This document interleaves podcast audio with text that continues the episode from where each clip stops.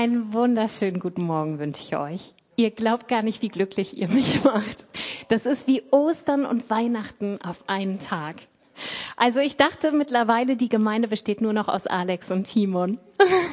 also Alex und Timon sind also sind echt treue Zuhörer gewesen. In all den Wochen, wo ich immer alleine vor ihnen gepredigt habe, aber die saßen immer da oben. Ich konnte nicht mal ihre Mimik sehen. Ja, also ich habe immer geredet und geredet und wusste gar nicht, kommt das irgendwie an und so. äh, höchstens dann haben sie mich unterbrochen, wenn ich in die falsche Kamera geguckt habe. also von daher, es ist so schön, mal wieder Menschen vor mir zu haben.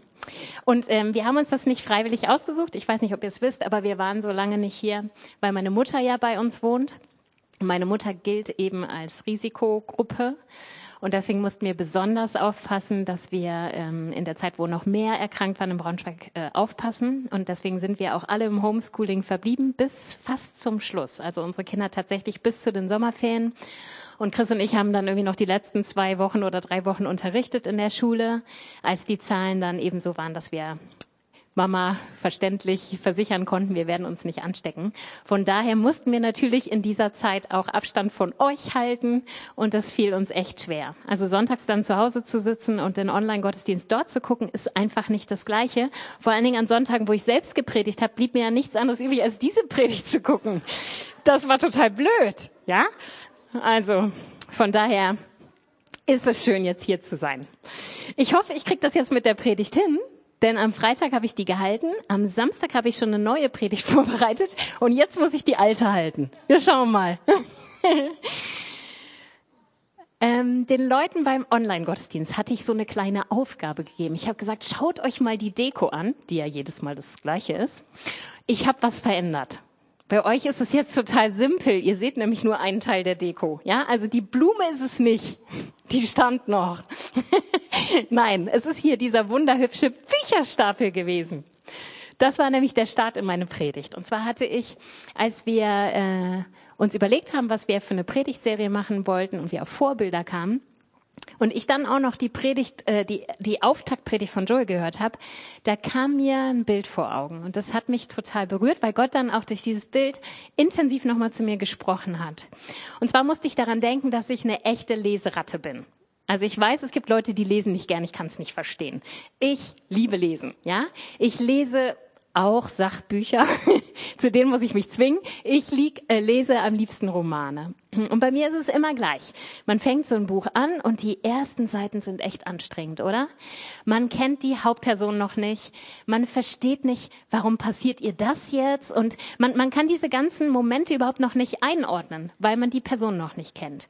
Und je länger man dann aber liest, desto mehr ergeben plötzlich Kleinstmomente totalen Sinn. Und du weißt schon, oh, da kommt jetzt eine dramatische Sache, weil die sich so und so entschieden hat. Ja, also plötzlich fiebert man mit dieser Hauptfigur mit und alles, was in ihrem Leben geschieht, gewinnt plötzlich an Bedeutung.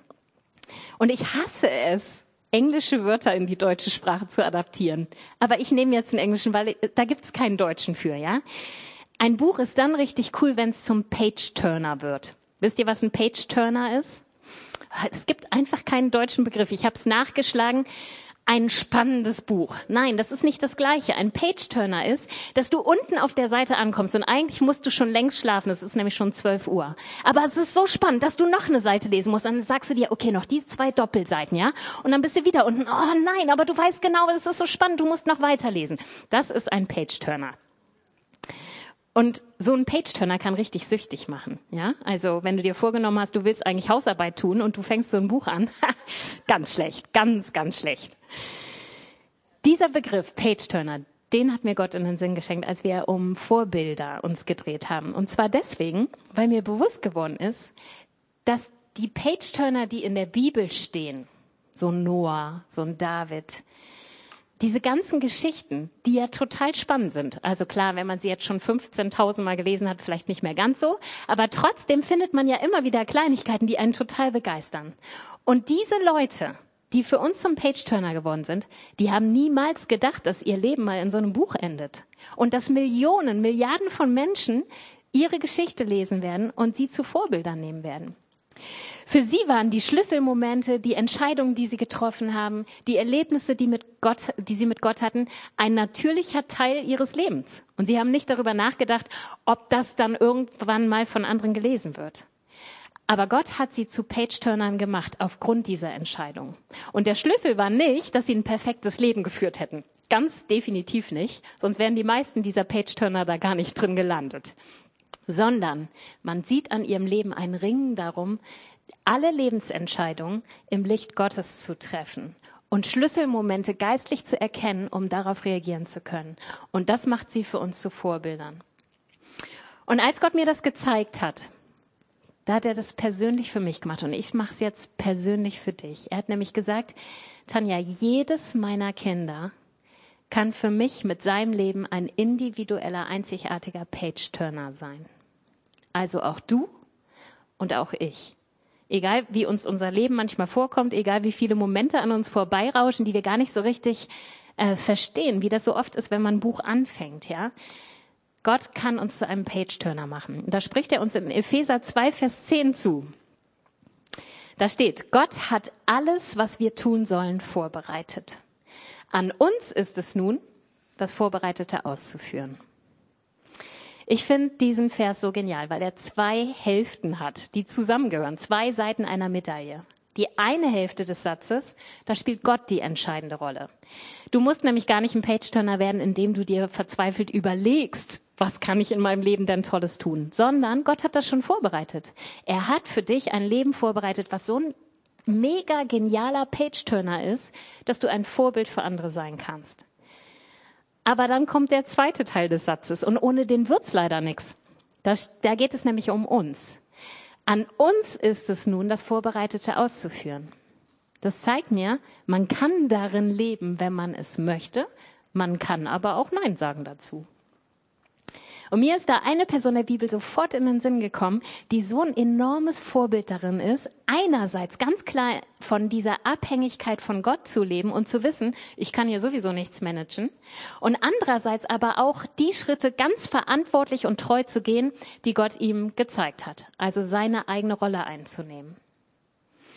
Und ich möchte dich ermutigen, wenn wir uns gleich diese Person angucken, dann lass doch Gott zu dir sprechen. Du kannst in deinem Leben ein echter Page-Turner sein. Ich leg mal den Roman wieder zurück hier. Habe ich mehr Platz. Ich predige heute über Nehemia. Wer ist dieser Mann? Ihr kriegt mal eine kleine Kurzfassung. David, die Folie kannst du noch mal wegmachen, da kommen wir gleich erst zu. Sonst, sonst gucken die mir nicht mehr in die Augen. Also, das Buch Nehemia beginnt ein bisschen, also ein paar Jahre, jetzt fragt mich nicht genau, wie viel, Joe könnte euch das jetzt wahrscheinlich sagen, nach der babylonischen Gefangenschaft. Und diesmal herrschen aber schon persische Könige. Und äh, die waren den Juden recht wohlgesonnen, denn unter einem persischen König durften sie den Tempel schon wieder aufbauen in Jerusalem.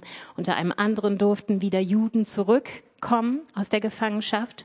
Und jetzt sind wir aber an einer Stelle, wo nach wie vor Jerusalem ohne Stadtmauer da steht. Die Stadtmauer ist zerstört, die ähm, Tore sind verbrannt und alles ist so, dass die Juden sich nicht wirklich sicher und gut fühlen. Nehemia ist aber gar nicht in Jerusalem zu Beginn des Buches. Er ist nämlich Mundschenk bei dem persischen König Arthasasta oder auch Artaxerxes in Susa, also weit entfernt von seinem Heimatland. Und jetzt kommt aber sein Bruder Hanani und der berichtet ihm von dem Zustand Jerusalems. Und er sagt, ey, die Mauer ist total zerstört, die Tore sind alle abgebrannt und die Juden, die sind total unglücklich, die leiden darunter, die fühlen sich schutzlos und unwohl. Und Nehemiah fängt dann an, mehrere Monate sogar über diese Nachricht zu brüten und ähm, bekommt dann einen Moment, wo er mit der Gunst des Königs im Rücken sozusagen tatsächlich nach Jerusalem gehen kann. Dort wird er Statthalter und er sorgt einerseits für den Wiederaufbau der Mauer, damit Jerusalem wieder eine befestigte Stadt ist. Und wenn man dann mal weiterliest in Nehemiah, dann gibt es noch weitere wichtige Veränderungen und er, ähm, äh, er fördert es auch, dass das Volk sich neu hinwendet zu dem Bund mit Gott. Es lohnt sich, diese Geschichte mal ausführlich zu lesen, denn ich streif die gleich nur. Ja, also ähm, Joe und Joel haben haben sich Vorbilder genommen, da gibt's nur ein paar Verse drüber. Bei mir habt ihr ein bisschen Arbeit, da gibt's ein ganzes Buch. Ja, also durchaus lesenswert.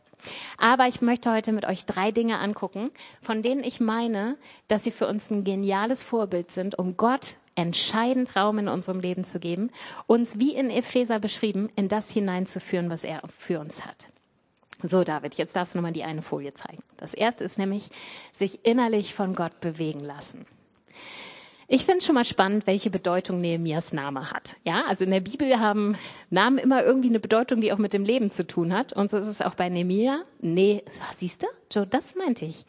Das ist mir online ständig passiert. Nehemia, habe ich immer gesagt. Ihr, glaubt gar nicht, wie oft ich mich da versprochen habe. Also, Nehemia heißt Gott tröstet. Das heißt, Gott bahnt mit seiner Namensbedeutung ja schon seine Lebensaufgabe an, ja. Da ist ein Volk, das dringend Trost braucht, was sich schutzlos fühlt, unglücklich, zurück aus der Gefangenschaft in eine zerstörte Stadt, ja. Und jetzt kommt Nehemia und Gott spricht ihm zu, du bist jemand, der trösten soll. Durch mich. Gott tröstet durch dich. Aber gerade an dieser Lebensaufgabe hätte Nehemia jetzt total leicht vorbeilaufen können. Denn er ist ja gar nicht in Jerusalem. Er ist ja in Susa und nicht irgendwer, sondern er hat auch noch eine echte Vertrauensstellung dort. Wenn man Mundschenk eines Königs war, dann war das eine bedeutende äh, Vertrauensstellung, äh, mit der ganz viele Privilegien und ein wirklich angenehmes Leben verbunden waren. Das heißt, wenn jetzt Hanani kommt mit seiner Situation, wäre es doch auch möglich gewesen, dass Nehemiah einfach nur Worte des Bedauerns und Mitleids gesagt hätte. Oh Mensch, es tut mir echt leid, ich kann das so gut nachvollziehen, wie ihr euch da fühlen müsst. Ja, also Hanani, weißt du was, ich bete jetzt noch für dich, ich segne dich nochmal, also dass du dich wirklich trotzdem sicher fühlst und ich werde auch für das Volk beten, dass keine Feinde einfallen. Das hätte er alles machen können. Oder er hätte ähm, nach einigen Tagen innerlich das Ding abhaken können. Ja, so jetzt, jetzt hat mich das echt beschäftigt, aber jetzt muss ich auch mal wieder zurückkehren an meine, an meine Arbeit, in meinen Job hier, in das, was ich zu tun habe. Ich kann mir vorstellen, viele von uns hätten irgendwann, nachdem wir unser Mitleid ausgedrückt hätten, gekonnt das Thema gewechselt, oder? Aber Nehemiah reagiert total anders. In Nehemiah, oh, Nehemiah 1, Vers 4 steht, als ich das hörte, setzte ich mich hin und weinte. Ich trauerte tagelang, fastete und betete. Dieser Vers zeigt, dass das an Nehemiah nicht irgendwie oberflächlich vorbeiging, sondern er ließ sich dadurch, durch das, was Hanani erzählt hat, innerlich tief von Gott bewegen. Und ich denke mal, euch erinnert das auch so ein bisschen an einen Vers aus dem Neuen Testament über Jesus. Der hatte nämlich auch diesen Wesenszug. In Matthäus 9, Vers 36 lesen wir, als Jesus die Scharen von Menschen sah, ergriff ihn tiefes Mitgefühl. In der Elberfelder steht, er wurde innerlich bewegt. Und das wurde mir im Hinblick auf einen Page-Turner total bewusst. Es gibt Schlüsselmomente, mit denen Gott unser Herz zutiefst bewegen will. Und wenn er das tut, haben wir immer zwei Handlungsmöglichkeiten. Wir können einmal das wahrnehmen und uns das richtig zu Herzen nehmen, oder wir können weitergehen mit unserer Tagesordnung. Und die Entscheidung, die Nehemiah in diesem Moment traf, bestimmte, dass er in Gottes Plan für sein Leben hineinkam. Er wäre sonst an dem vorbeigelaufen, von dem Epheser 2, Vers 10 sagt, dass Gott es für ihn vorbereitet hatte. Das heißt, wann immer Gott etwas Entscheidendes in uns selbst oder durch uns bewegen möchte, fängt das damit an, dass er uns innerlich überhaupt bewegen darf. Was heißt das genau? Für mich bedeutet innerlich bewegt sein innehalten. Ich kann nur dann in meinem Herzen überhaupt was wahrnehmen, wenn ich mal zur Ruhe komme. Ja, also manchmal blitzt so ein Gedanke oder so ein Gefühl auf und ich kann das ganz leicht übergehen wenn ich einfach weitermache. Es gibt ja immer genügend zu tun, ja. Meine To-Do-Liste ist irgendwie jeden Tag ellenlang. Aber ich kann auch bewusst innehalten und sagen, hup, äh, Augenblick mal, irgendwas berührt mich da gerade. Für mich heißt innerlich bewegt sein auch Dinge, die man schon länger sieht und gar nicht mehr so richtig bewusst wahrnimmt, plötzlich mit Gottes Augen aus einem neuen Blickwinkel zu betrachten und zu sehen, ach so, Mensch, das gibt mir ja nochmal ein neues Gespür dafür. Und dann heißt innerlich bewegt sein für mich, dass ich dann nicht einfach nur kurz an der Oberfläche kratze, sondern dass ich mir Zeit nehme, mich intensiv damit auseinanderzusetzen. Und das ist meines Erachtens die Grundvoraussetzung für jede entscheidende Veränderung.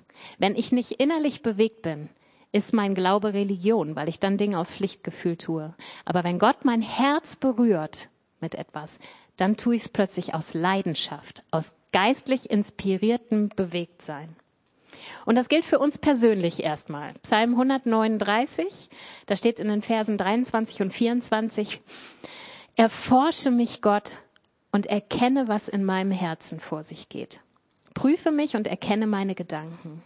Sieh, ob ich einen Weg eingeschlagen habe, der mich von dir wegführen würde, und leite mich auf dem Weg, der ewig Bestand hat. Erforsche mich, Gott, und erkenne, was in meinem Herzen vor sich geht. Das klingt doch eigentlich überflüssig, oder? Ich meine, ich müsste mein Herz doch kennen. Aber das ist genau das, was ich meine. Wir sind ähm, auch mit uns selbst so lange schon am Gehen, dass wir manche Sachen bei uns gar nicht mehr wahrnehmen. Und dann kommt Gott manchmal und bewegt uns innerlich und zeigt uns, du, das da, guck noch mal da drauf. Das sehe ich total anders als du. Das heißt, hier betet der Psalmist darum, dass er die Dinge in seinem Leben im Licht Gottes immer wieder neu einschätzen und auch neu beurteilen lernt. Und wenn Gott mich in meinem Herzen überführt und mir Dinge nochmal richtig in den Fokus rückt, wo er sagt, du, Tanja, denk da nochmal drüber nach, das sehe ich anders. Dann habe ich die Entscheidung, da kurz drüber nachzudenken und dann trotzdem weiterzugehen. Oder ich fange an, Dinge nicht mehr schön zu reden vor mir selbst. Denn ich glaube, wir können das ganz gut, ne? Wir können auch super uns vor uns selbst rechtfertigen, warum wir manche Sachen machen. Und wir können uns auch super relativieren. Na wieso? Andere machen das ja auch. Man findet immer irgendwen anderes, der das auch macht.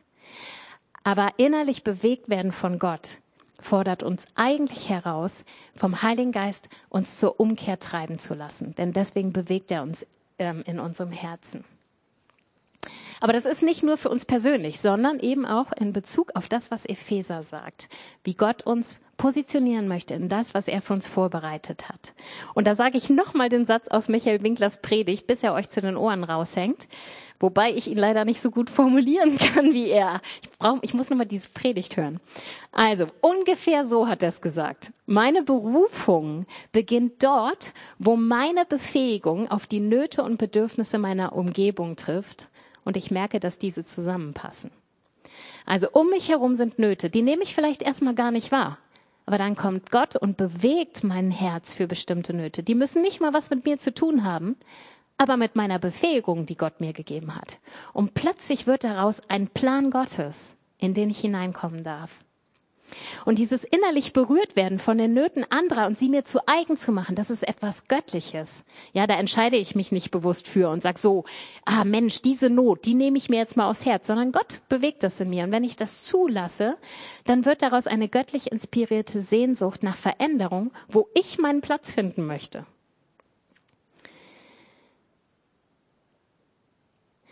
In den letzten, nee, im letzten Jahr fing das schon an, dass Gott tatsächlich mir was aufs Herz gelegt hatte. Und ich habe es ehrlich gesagt erstmal gar nicht wahrgenommen, dass er das war.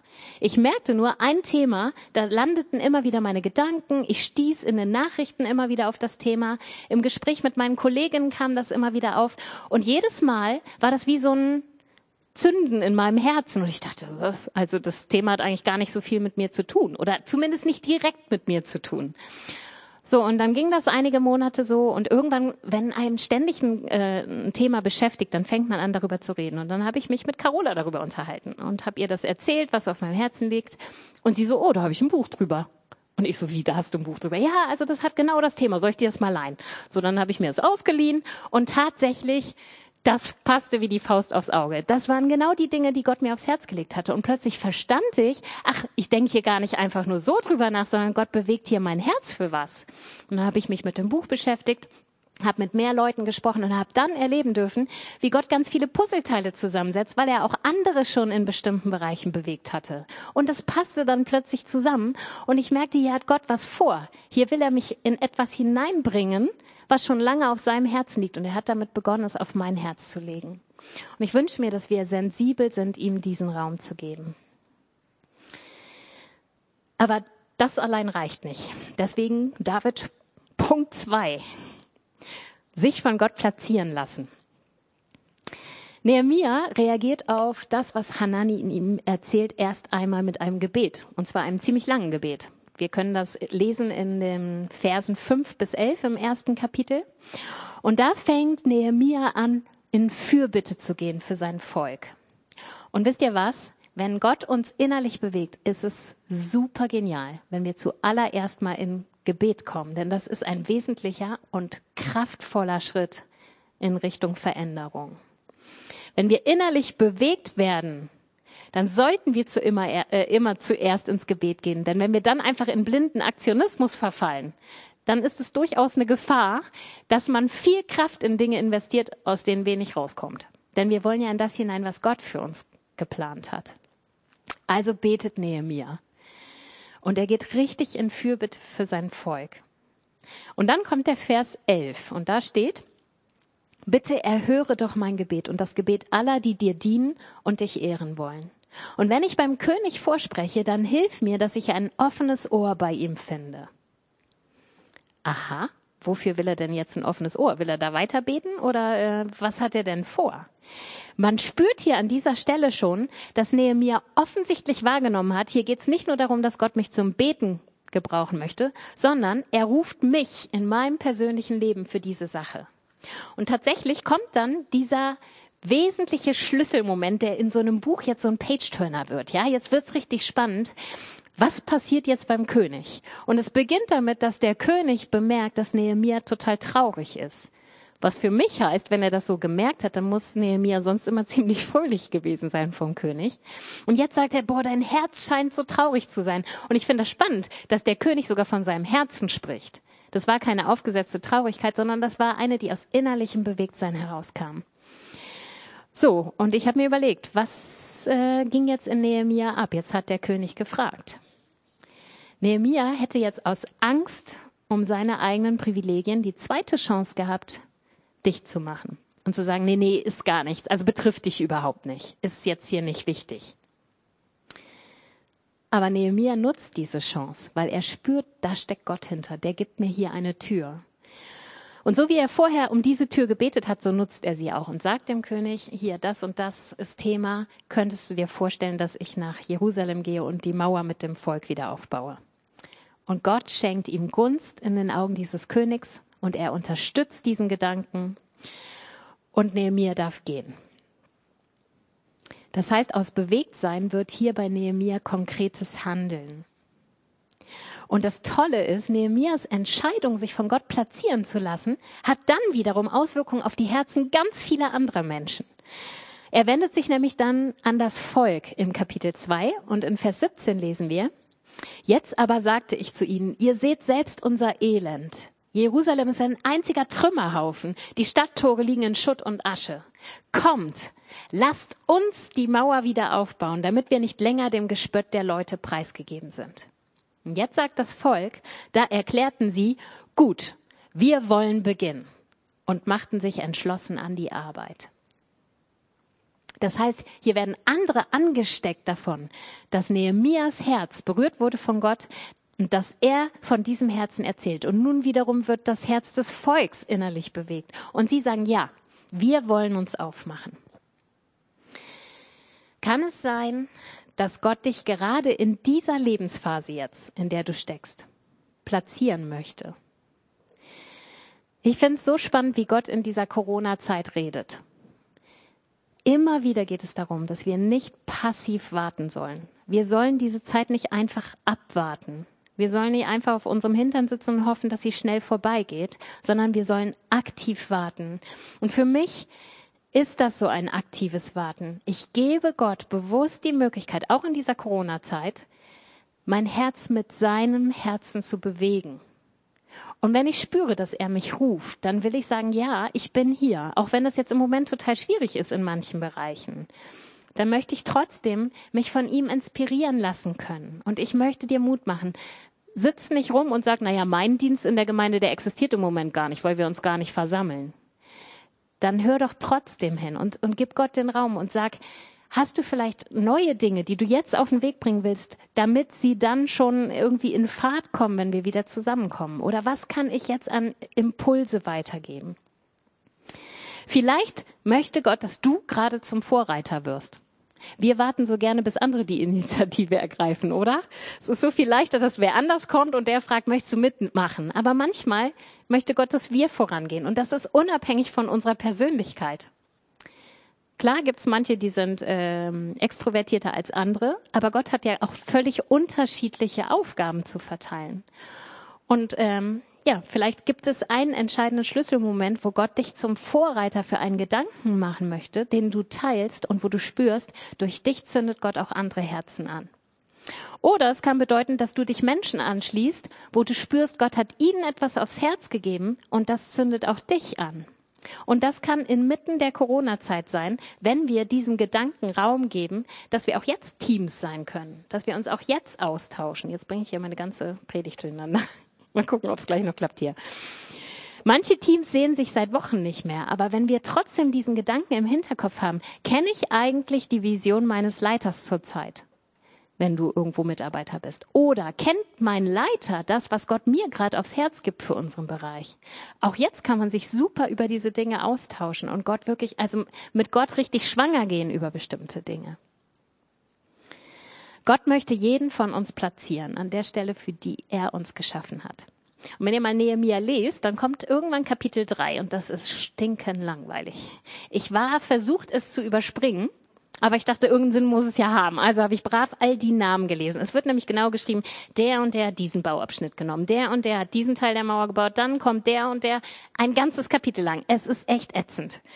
Aber es ist trotzdem sehr aufschlussreich. Denn man kriegt mit, wer bei Mauerabbau alles beschäftigt war. Da waren Priester, Goldschmiede, Händler, Beamte. Es werden sogar Frauen genannt. Und ihr wisst selbst, wie selten Frauen irgendwie in der Bibel nochmal explizit genannt werden. Das heißt, hier gab es nicht nur eine bestimmte Berufsgruppe, die geeignet war, eine Mauer zu bauen, sondern hier musste jeder ran. Und hier wollte auch jeder ran. Jeder mit dem Teil, das er zu geben hatte. Und wisst ihr, ich habe äh, ein Team, wo ich gerade die Leiterin bin, mein Familienteam. Das hat sich nicht so normal, also das normalerweise ist ja so, es gibt ein Team, dann kommen immer mal wieder neue dazu und alte gehen. Das Team wurde plump mit einem Moment begonnen, mit total unterschiedlichen Leuten, die sonst noch nie zusammengearbeitet haben. Und wir sind da auch sau unterschiedlich. Da sind sehr extrovertierte, sehr introvertierte. Da sind welche, die denken erst mal ganz lange, bevor sie was sagen und dann hauen die da voll was raus. Und dann gibt's andere wie mich, die reden, reden, reden und merken erst beim Reden, dass sie vielleicht hätten eher denken sollen. Also, wir sind wirklich sau unterschiedlich. Aber das Team ist so genial, weil wir so unterschiedliche Aspekte mit reinbringen können. Das ist ein Familienteam und da sitzen sogar Leute drin, die haben selber noch gar keine Familie gegründet. Aber die haben so geniale Ideen und das, das baut sich so super auf. Also ich bin total begeistert von diesem Team. Und so denkt Gott. Wir müssen gar nicht alle gleich sein, wir müssen auch nicht alle die gleiche Befähigung haben, sondern er setzt zusammen, damit wir uns ergänzen. Und interessant ist auch, dass Nehemiah die Leute immer in die Bausektionen eingesetzt hat, die ihren eigenen Häusern am nächsten lagen. Warum? Na, weil sie natürlich ein natürliches Interesse daran hatten, dass der Teil der Mauer möglichst schnell und gut gebaut wird, weil der ihr Haus schützt. Ja? Das heißt, Gott platziert dich ja auch nicht an Orten, die absolut nichts mit deinen Vorlieben und äh, deinen Befähigungen und was weiß ich zu tun haben, sondern er platziert dich da, wo ohnehin dein Herz für brennt. Deswegen fängt er auch damit an, erstmal dein Herz zu bewegen und dich dann zu platzieren. Und dann gibt es diesen entscheidenden Vers, in Kapitel 3, Vers 38, da steht, trotz allem besserten wir die Mauer weiter aus. Und schon bald waren ihre Lücken bis zur halben Höhe geschlossen, denn das Volk arbeitete mit ganzer Kraft. In der Elberfelder steht, war mit ganzem Herzen an der Arbeit.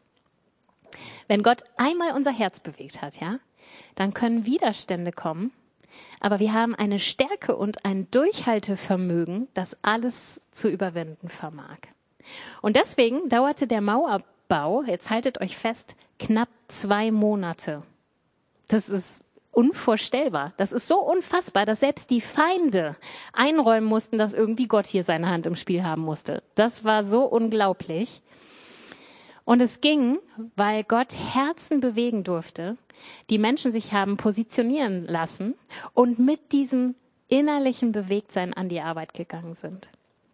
Aber auch hier lesen wir in Nehemiah 3, dass es unsere Entscheidung ist, wie wir auf dieses Rufen reagieren. Es steht nämlich in Vers 5, doch die führenden Männer jener Stadt waren zu stolz, um den Rücken krumm zu machen und den Anweisungen der Aufseher zu folgen. Das heißt, Gott wird dich niemals gegen deinen Willen zwingen, in das hineinzukommen, was er für dich vorbereitet hat. Das ist diese, diese zwei Teile der Medaille. Ne? Er hat Sachen vorbereitet, aber es ist an uns, in sie hineinzugehen. Einen Punkt habe ich noch, den mache ich auch ganz kurz. Also bei der Online-Predigt war ich jetzt, als ich auf die Uhr geguckt habe, bei 28 Minuten. 30 durften es sein. Ungefähr so kurz musste ich das dann da abhandeln. Hand in Hand mit Gott handeln heißt mein dritter Punkt. Während des Mauerbaus gab es wirklich viele Widerstände. Ja, es gab Störungsversuche durch die Feinde, Spott, Entmutigung, hinterlistige Pläne. Es gab ähm, Versuche, Nehemia zu töten. Also das volle Programm.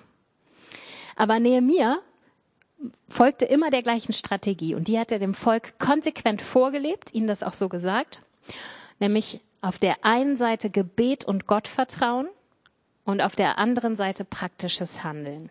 Ich gebe euch mal zwei Verse als Beispiel. Der eine ist in Nehemia 2. Der Gott des Himmels wird unser Vorhaben gelingen lassen. Wir tun nur, was er von uns möchte. Darum werden wir mit dem Bau beginnen. Das heißt einmal dieses Wissen und auch Flehen darum, Gott, wir brauchen deine Hilfe, du musst unser Vorhaben gelingen lassen, aber wir tun, was du uns sagst. Oder Nehemiah 4, Vers 3. Wir aber flehten zu unserem Gott, also wieder Gebet, Vertrauen, und stellten aber selbst Tag und Nacht Wachen auf. Solche Verse findet ihr in Nehemiah zuhauf. Immer diese Zweiteilung. Einmal das Ringen darum, dass Gott ähm, unterstützt, aber gleichzeitig dann auch unter seiner Führung das tun, was Gott ihnen gezeigt hat. Gott hat sich nämlich bewusst dafür entschieden, mit uns zusammenzuarbeiten. Er bietet uns seine Hilfe, seine Führung, er bietet uns Gelingen, Gunst, Unterstützung und Schutz, wie wir es heute von Joe gehört haben. Aber wir haben Verantwortung, Dinge auch zu tun, die er uns zeigt. Und das braucht Weisheit und eine enge Beziehung zu ihm. Denn wir können ziemlich viel tun, aber wir wollen ja das tun, was er uns aufs Herz legt. Und deswegen ist es so wichtig, dass wir in dieser engen Beziehung sind und dass wir verstehen, auch auf dem gesamten Weg, selbst wenn er uns Dinge gezeigt hat, sind wir in der Abhängigkeit davon zu sehen, wo will er uns reinsetzen. Und wir können so schnell auf einer Seite vom Pferd fallen. Entweder, dass wir da sitzen und sagen, oh Gott, nun handle doch mal bitte in diesem Bereich. Siehst du diese Not nicht? Und Gott sitzt im Himmel und denkt, ja, ich will reagieren, aber du hörst ja nicht. Oder ich falle auf der anderen Seite vom Pferd, indem wir sagen, oh Gott, ich habe jetzt schon so viel getan, warum passiert hier eigentlich nichts? Das kann sein, wenn wir ganz viel in Aktionismus kommen, aber gar nicht so richtig hinhören, was wir eigentlich zu tun haben. Und ich falle meistens in der Regel beim zweiten vom Pferd, ja. Mir fallen immer ganz viele Sachen ein, die ich tun könnte. Und dann manchmal merke ich, ey, das hat überhaupt, also das kostet mich ganz viel Energie und es kommt ganz wenig raus. Und äh, vor einigen Wochen habe ich von Doris ein Bild geschickt gekriegt, per Mail. Und ähm, man freut sich ja immer, wenn man so ermutigende Bilder von Gott kriegt, ne? Das war nicht ermutigend. Das war ganz und gar nicht ermutigend. Das war ein ziemlich heftiges Bild. Und ich musste erst mal schlucken, als ich es gelesen habe. Und dann dachte ich, okay, Gott, irgendwas willst du mir damit sagen? Und dann bin ich spazieren gegangen. Und während ich spazieren ging, habe ich mit Gott über dieses Bild geredet und mir wurde sofort bewusst. Gott warnt mich mal wieder und sagt, Tanja, du bist wieder auf der einen Seite vom Pferd gefallen. Du, ich habe dir was aufs Herz gelegt und dann bist du sofort losgeschossen und hast tausend Sachen getan, aber die sind alle gar nicht in dem Plan, den ich für dich habe. Und ich bin so froh, dass Doris mir dieses Bild geschickt hat. So hart das auch erstmal war, das zu hören. Aber Gott hat mir da gleich einen Warnschuss gegeben und hat gesagt, es funktioniert so nicht, Tanja. Du brauchst beide Seiten der Medaille. David, wirf nochmal Epheser 2, Vers 10 an. Genau. Das ist Gottes Versprechen an dich. Er möchte dich zu einem Page-Turner machen. Er sagt, er hat Dinge für dich vorbereitet. Und ich frage dich am Ende, kann Gott dein Herz bewegen, auch jetzt in der Corona-Zeit, oder bist du auf Standby?